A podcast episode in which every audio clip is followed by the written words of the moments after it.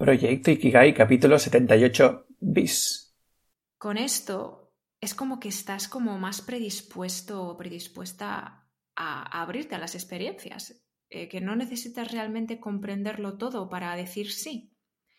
Y para mí esto es clave. Queremos andar siempre sobre seguro, ¿no? Queremos que todo sea eh, certidumbre, que, no nos pillen desprevenidos, ¿no? Bajo la capa de estar preparado. Em, realmente lo que estás haciendo es cortarte las alas, porque en la vida nada es cierto, nada es para siempre. Muy buenos días, tardes, noches y bienvenidas, bienvenidos un domingo más, quizá el mismo domingo, a Proyecto Ikigai, el podcast que te acerco con todas mis reflexiones y aprendizajes alrededor de este término japonés que tanto promete un lugar con el que me gustaría inspirarte para que cojas confianza y te atrevas a andar hacia el encuentro de tu propio Kyugai y empieces a orientar tu vida hacia aquello por lo que vale la pena vivir. El capítulo de hoy es la continuación de la primera parte de la conversación con Pat Maldonado. En, bueno, te pongo un poco en contexto de lo que ya hemos estado hablando, en la que, bueno, pues Pat nos explicaba un poco cómo era su infancia, cómo había sufrido bullying y bueno, pues como todo esto era fruto ¿no? de su manera de malentender conceptos como la bondad, el sacrificio de dar amor y cómo ella se predisponía a la humillación. ¿no? Entonces, bueno, poco a poco nos explica Pat que esto empieza a cambiar cuando de alguna manera ella, a través de cambiar su contexto, empieza a un camino de, de mirarse hacia adentro. Y yo le preguntaba como, oye, todo esto, ¿cómo, cómo lo haces? ¿no? ¿Cómo, ¿Cómo es esto de mirarse hacia adentro? Y aquí es donde empieza este capítulo de hoy, en el que, bueno, pues Pat nos empieza a explicar cómo fruto de ese cambio de contexto y a través del trabajo y esa búsqueda del afán por reconocimiento y se queda aislada y cómo esto pues poco a poco empieza a dar sus primeros pasos en el mirarse hacia adentro. Esto, bueno, yo le pregunto directamente qué es para ella la espiritualidad, nos explica la disposición de apertura que es clave em, para empezar a adentrarse en este, en este mundillo, ¿no? Esto yo lo ligo un poco con, lo que es la, improvisación que nos aleja de, de esta, eh, eh, acogerse a una falsa certidumbre, a una falsa seguridad y cómo lo podemos ir trabajando eh, pues para hacernos amigos de esta incertidumbre y empieza a entrar en juego una pad un poco más, eh, llamémosle mística, un poco más espiritual y nos empieza pues a explicar sus primeros contactos con la meditación e incluso pues nos deja alguna joya que nos aleja y nos revienta la cabeza con lo que podríamos considerar algo más normal, algo más típico de la vida que nos hemos diseñado, ¿no? Que esto es un poco hacia el final del capítulo. Te dejo ya sin arrancarme más a que sea Pat la que te empiece a explicar su camino de vida. Al final es su camino, yo solo soy una persona, un canal que, le facilita su, su explicación. Y nada, recordarte que si en todo este caminar de la vida sobre Pat te coge algunas dudas y quieres que profundicemos más, eh, me puedes contactar en Instagram en arroba proyecto-ikigai o también en proyectoikigai.com barra contactar. Y ahora ya sí, te dejo con Pat y sus caminares.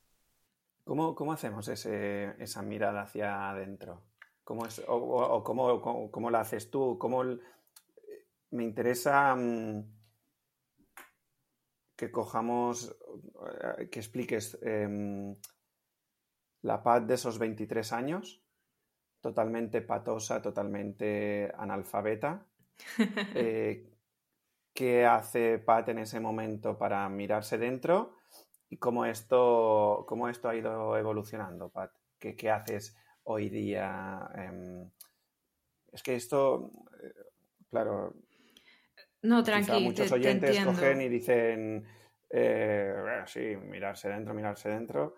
Em, bueno, Claro. Además, también me gustaría aclarar que es para ti la espiritualidad, porque este verano Em, he hecho una parte del Camino de Santiago del Norte con, mis dos mejores amigos y por el camino nos encontramos a un chaval muy joven eh, de Madrid. Desde aquí un saludo a Pablo, que, además sé que está empezando a escuchar los podcasts. Em, y debatimos sobre esto de la espiritualidad, ¿vale? Yo, mis dos mejores amigos, ah, hay uno que empieza mm, a abrirse a algo, algo eh, le estoy viendo un, una, curiosidad que empieza a, empezarse. Yo creo que tiene un mundo, rico, un mundo interior muy rico y que hasta ahora no se había permitido eh, explorarlo, ponerlo en juego y, hablarlo y tal. Y luego tengo pues el, otro amigo que, está ahora en un momento mm, donde eh, rechaza todo esto. ¿no? Entonces tuvimos un, debate eh, muy rico. Entonces, para aclarar toda esta nueva parte que, se nos abre ahora, ¿qué es para ti la espiritualidad y cómo hacemos esos primeros pasos de mirarnos hacia adentro y, por qué crees que eso mm, es necesario o, y demás, ¿no? Voy a, tener que empezar a apuntarme tus preguntas porque son ah, todas son buenísimas y, bueno, vamos, vamos a ello, vamos por partes. Eh, vale, hacemos un fast forward así. Desde los 16, de hecho, me fui a Londres. No, no, pude llegar a Estados Unidos y luego me di cuenta es que no tenía que ir a Estados Unidos, ¿no? Em, después de Londres, eh, volví a España durante, estuve allí dos años, volví a España para ver qué hago con mi vida, ¿no? Y de nuevo tenía muy claro que, España pues no, no, no, era para mí, sencillamente no era para mí. Y aquí sí que ya crucé el charco, pero me fui a Canadá. Y es interesante hablar de esta parte porque el sitio en el que estás, el entorno del cual te, rodeas, tiene muchísimo que ver con cómo se vayan a desarrollar los, los eventos, ¿no?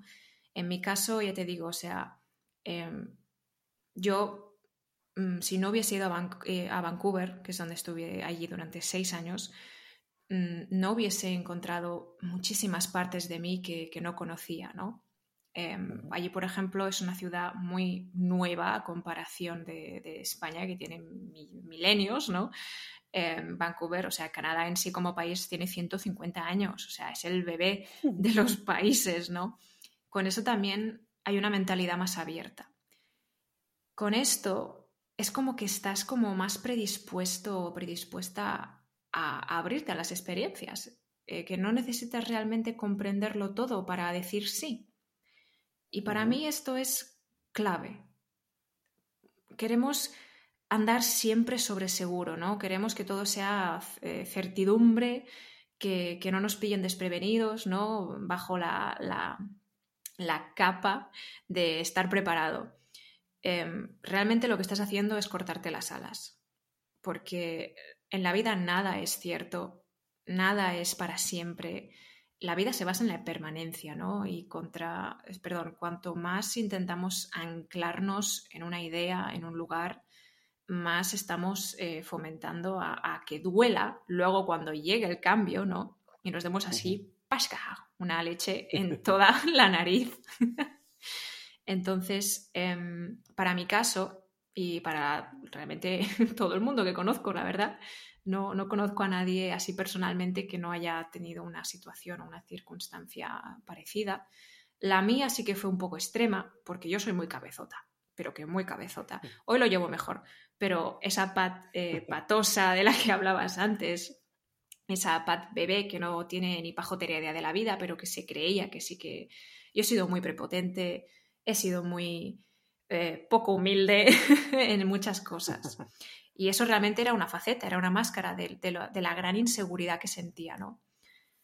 ¿Cómo ocurrió este mirar hacia adentro? Básicamente porque tenía que, era una obligación en ese momento. La vida me puso en un corner.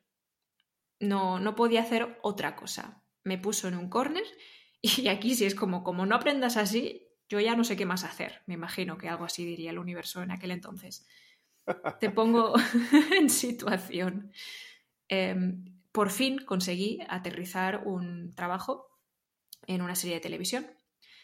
Eh, el problema es que estaba trabajando noches. trabajaba durante la noche, ¿no? Entonces eh, era mi primera vez, había trabajado en una discoteca antes, pero era un día o dos como mucho a la semana, entonces sin más, ¿no? Pero trabajar de lunes a, viernes entre 8 y 10 horas, a veces incluso más, porque sabías la hora que entrabas, no sabías la hora que salías, em, era, era muy esclavo, tío, era muy esclavo y yo muy cegada por el, por el afán de, de reconocimiento, de decir, mira, trabajo en esta serie, mira qué guay que soy, ¿no?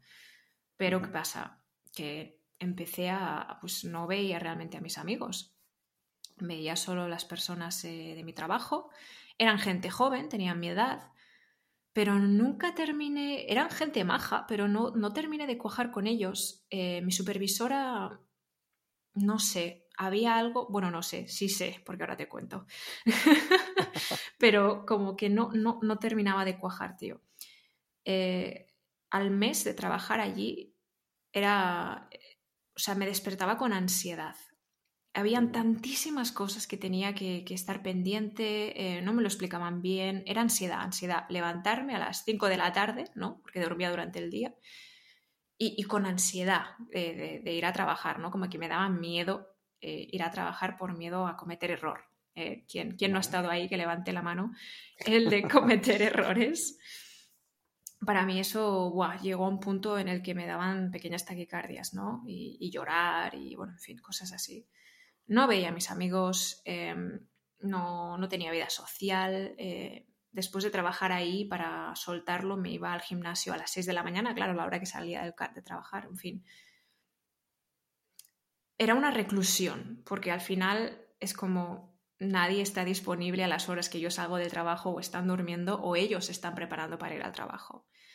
Eh, entonces fue isolación total y, y mucha llorera y cuestionarme si realmente esto que he perseguido durante 12 años de mi vida, el trabajar en una serie, es realmente lo que yo quería.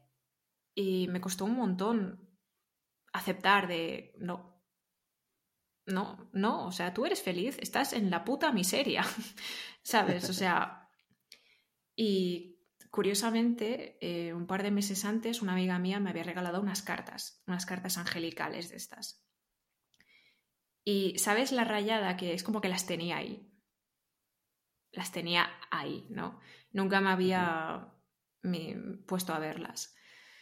Y curiosamente, antes de de ponerme a ellas, empecé a ver números. Y empecé, o sea, pensaba que, era como me tienen que meter en un manicomio. empecé a ver números. a ver números? ¿Pero cómo? Empecé a ver números. Es decir, eh, yo trabajaba de noche. Entonces eh, veía todo el rato. Empecé con la serie 4, 3, 2. Y estos números los empecé a ver por todas partes. En matrículas de coches, eh, sobre ah. todo la hora, Em, en el teléfono, eh, en los buses, era 432, 234, 342, 324, o sea, como que se iban turnando, ¿no? Y literalmente me sentía perseguida por estos números, me asusté bastante porque ya no estaba yo, estaba como llegando al, top de los top. Y la última fue que me di cuenta de que yo ahí no tenía que estar. Pero no seguía sin aferrarme, no quería aceptarlo. Pero por esta ansiedad, mi amiga, la de las cartas, me dijo, ¿por qué no empiezas a meditar? Y yo como, hay otra persona con la meditación de las narices, déjame en paz. O sea, era... no, se, ha oído, no ha oído eh, otra persona con la que... De ah, con la, con la meditación de las narices, digo. Em, a mí eso me, irritaba muchísimo. Yo era una persona bastante iracunda en ese caso y como que ya te digo, se me, hacía como pequeño, pequeño, pequeño, el campo era como más pequeño, me sentía como presionada y, por lo que me dijo, es como, ¿por qué no meditas? Y al final fue por, por dolor puro y duro de estaban los números, estaba en el trabajo, estaba sola, estaba, bueno, en fin, ¿no? Horrible y, me, puse, me puse a meditar, me puse a sentar con misa, eso sí, yo con todo mi orgullo, eh, no meditación guiada ni nada, yo en silencio porque así lo sentí, ¿no? Que tenía que ver, o sea, tenía que ser así. tenía que ser así, pero era todo, era soberbia, vamos, puf. Y fue horrible, fue horrible porque tardé una semana haciéndolo todos los días, ¿sí? Eh, en lograr sentarme conmigo misma en silencio cinco minutos de reloj. Y eran de reloj porque ponía el, temporizador, ¿eh? Cinco minutos, lo que decías del tiempo al principio, Javi, de que parecen segundos, parecen horas, pero así. Era eh, horrible el estar conmigo misma.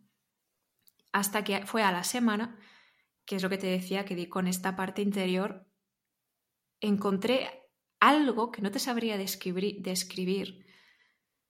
Encontré como, como algo, es que es, es, es una sensación, no, te lo puedo, no te lo puedo describir, pero hubo un clic, hubo un algo, hubo un algo después de repetir estos cinco minutos durante una semana y fue como si hubiese tocado algo dentro y empecé a llorar, pero a llorar, a sacar, a llorar, a llorar. Estuve llorando, no te exagero, eh, durante cuatro días seguidos. O sea, tenía que aguantarme las lágrimas cuando yo estaba en el trabajo, que alguna vez me daba, me tenía que ir al baño, era un constante de llorar. Y yo, pero ¿por qué estoy llorando? Si no lo entiendo, ¿sabes? O sea, es como, después de cuatro días, me sentí como mucho más calmada, por fin terminó y más adelante, meses después, me di cuenta de que esto era el dolor que llevaba dentro después de tantísimos años de acumulación, de falta de conciencia, de, no verme. ¿Quién es Pat? No tengo ni puta idea. Te puedo decir quién es Pat del currículum que me han enseñado a hacer en la uni. Esa Pat, vamos, te la digo, pero ¿realmente soy yo? ¿O es un personaje? Fue el darme cuenta y el mirar, ese mirar hacia adentro realmente es un no hacer nada y estar contigo mismo o contigo misma en silencio, a ver si eres capaz. Yo personalmente al principio no lo fui, no lo fui. Me, tardé, o sea, una, una puñetera semana. Y luego a partir de aquí ya empecé a salir y fue como wow, y ahí sí cogí las cartas. Dije, necesito respuestas. Y aquí fue cuando todo empezó ya a acelerarse. Fue, se empezó a acelerar y, y la magia llegó a mi vida literal, no te exagero, o sea, parece como muy cheesy, muy, muy, eh, ¿cómo se dice cheesy? Como... Bueno, muy, muy bucólico, ¿no? Muy... Sí, muy cursi, ¿no? Pero literalmente empecé a, comprender estos números, ¿no? De decir, ok, no estoy loca. Empecé a buscar, empecé a conocer sobre, pues, sobre ángeles terrenales, sobre energías, sobre qué mierdas me está pasando, que yo en ese momento, como estaba en reclusión absoluta, pensaba que era la única. Pero luego, claro, cuando empiezas a conectar y a hacer tu propia investigación, me di cuenta de que toda esta ida de olla, de hecho, era un despertar espiritual. Entonces, respondiendo a tu pregunta de qué es la espiritualidad para mí, es la reconexión con tu espíritu, es la reconexión con lo que te hace estar vivo. O sea, yo creo que esa llorera que me dio durante cuatro días fue una mezcla de dolor, de soltar y de darme cuenta del pedazo de abandono que me había dado a, a mí misma, a mi ser, de, por seguir el camino trillado, por seguir ideales que me habían inculcado o que yo misma había aprendido de, la sociedad, de mis padres, de, ¿sabes? Un montón de, de fuentes, ¿no? Y ese, ese despertar, es decir, despertar es como una metáfora de que has estado toda tu vida mirando hacia afuera sin ver que realmente tú estás dentro, ¿no? Que cuando muchas personas se quieren buscar a sí mismas, pues Camino de Santiago y, viajes y tal, que está muy bien, que no, ¿sabes? Te ayuda a conocer y a ponerte a prueba y a ver de lo que eres capaz, ¿no? Pero encontrar ese ser y ese quién soy y para qué estoy aquí, lo puedes hacer desde el salón de tu casa con silencio, luz tenue y un sofá o un colchón o un cojín que, que te apoye en el proceso, ¿no? Vale, entonces, entendiéndolo, el ejercicio, entre comillas, es sentarse en una disposición contemplativa, en, el máximo silencio que puedas, y a ver qué sucede, ¿no? Silencio al principio ya te digo que no vas a tener aunque desde fuera esté todo en silencio, mi cabeza me gritaba, literalmente, o sea, tenía como la voz esta que yo en ese momento pensaba que era yo, ¿no? Mis pensamientos, soy yo quien hay detrás. Eh, sorpresa, no, no era yo, pero viví 23 eh, años creyendo que sí, que era yo. Y, eso me causaba sufrimiento enorme. Entonces, bueno, el ejercicio es querer, es querer ver. Yo durante mucho tiempo no quise ver. E incluso gente de mi entorno que cuando salí del armario espiritual, de decir, bueno, pues que ahora estoy aquí, me acuerdo de una chica, Esther, de hecho, eh, que cuando se lo dije, que a mí al principio me daba un poco de vergüenza porque yo nunca me había considerado una persona esotérica, eh, bueno, filosófica sí, pero no espiritual. Se me queda así mirando y me dice, pero tía, si yo a ti, a ti esto siempre te lo he visto así. digo, perdón. o sea, como que para ella no fue un shock, para mí sí lo fue, ¿no? Hasta tal punto a veces negamos partes de nosotros mismos que, ya están ahí. Entonces es el querer ver, el querer ver. Y, verás que, empiezan a suceder cosas a tu alrededor, que, te empujan con cariño, eh, pero te empujan a, ir en esa, en esa dirección, ¿no? Qué bueno. Muy bien, Pat, de Unido, ¿eh? eh em, yo, aunque lleguemos casi ya a la hora, voy a seguir, ¿eh? Porque me... Tengo pendiente escribir un libro, porque hay cosas que, que dices, ¿cómo es posible? ¿Sabes que de ese trabajo me despidieron? He sido el único trabajo en el que me han despedido. Y eh, me dio muchísima rabia porque no fue ni siquiera mi culpa. Fueron mis guías. ¿Te puedo contar una anécdota así súper cortita? Toda la que quieras. Yo aquí le he dado al rec y esto no lo para hasta que, no hayamos sacado todo. Em, bueno, eh, yo a día de hoy pues eh, me considero mensajera hago coaching, hago, bueno, coaching sistémico, porque hay 300 tipos de coaching. Hago coaching sistémico, hago acompañamientos y tal, pero mi función principal, yo soy una mensajera, ¿vale? Yo canalizo los mensajes de quienes quieran venir. Y curiosamente, antes, lo último que me hubiese imaginado con la mentalidad de, Pat de 23 años, es en las cosas raras que me empezaron a suceder precisamente para que abriese la puerta a la posibilidad de que, oye, pues quizás no estás sola, quizás tienes guías, quizás tienes a ese ángel guardián que tanto que tanta reticencia tienes a creer, ¿no? Quizás sí que hay una energía bondadosa que, te está ayudando.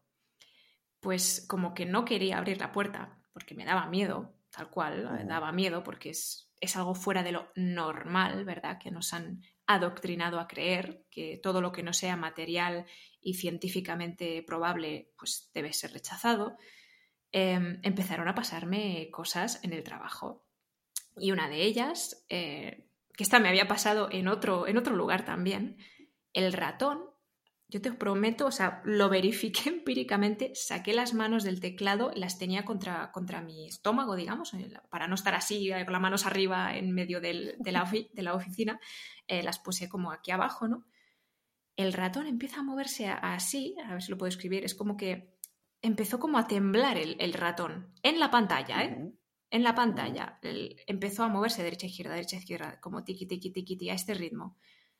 Y de repente empieza a moverse por la pantalla y yo con los ojos como naranjas, en plan, empecé a mirar a mi lado, en plan, ¿nadie más está viendo esto?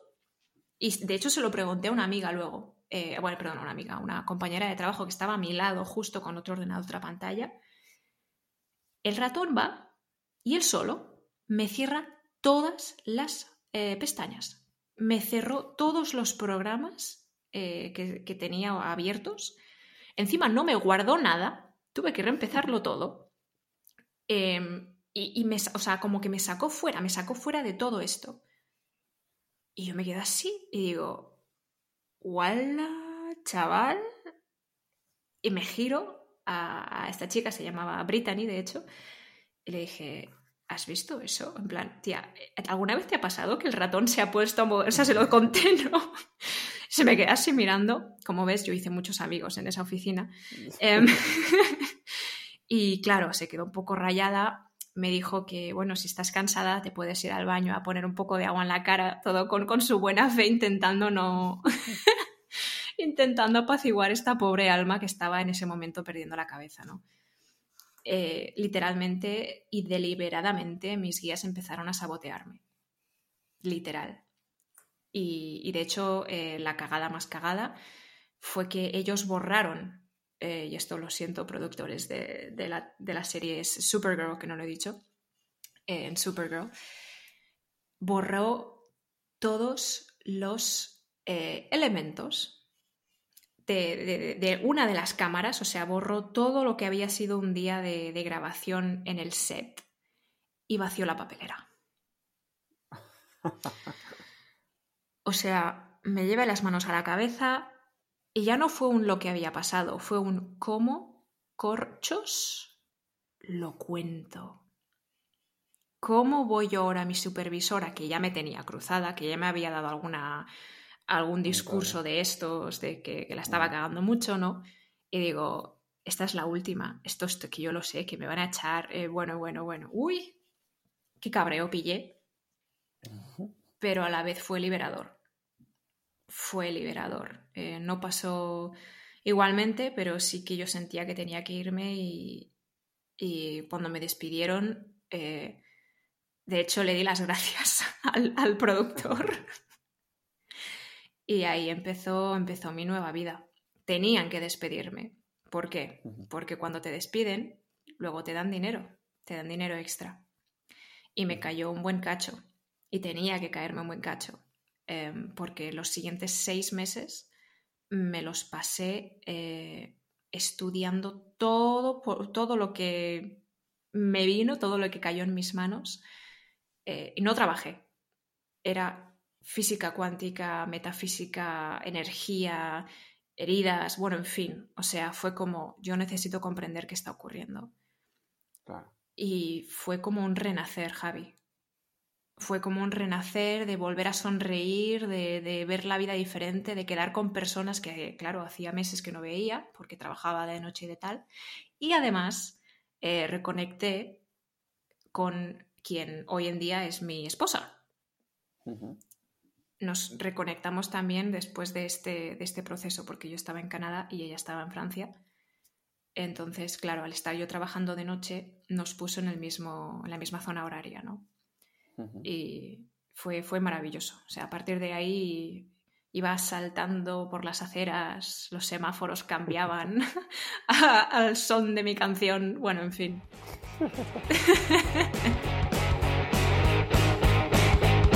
Fantástico, y hasta aquí el capítulo de hoy en el que bueno, hemos hecho este repaso por, por esta Pat que empieza a contactar con, llamémosle, mm, aspectos más intangibles, más quizá incluso esotéricos, ¿no?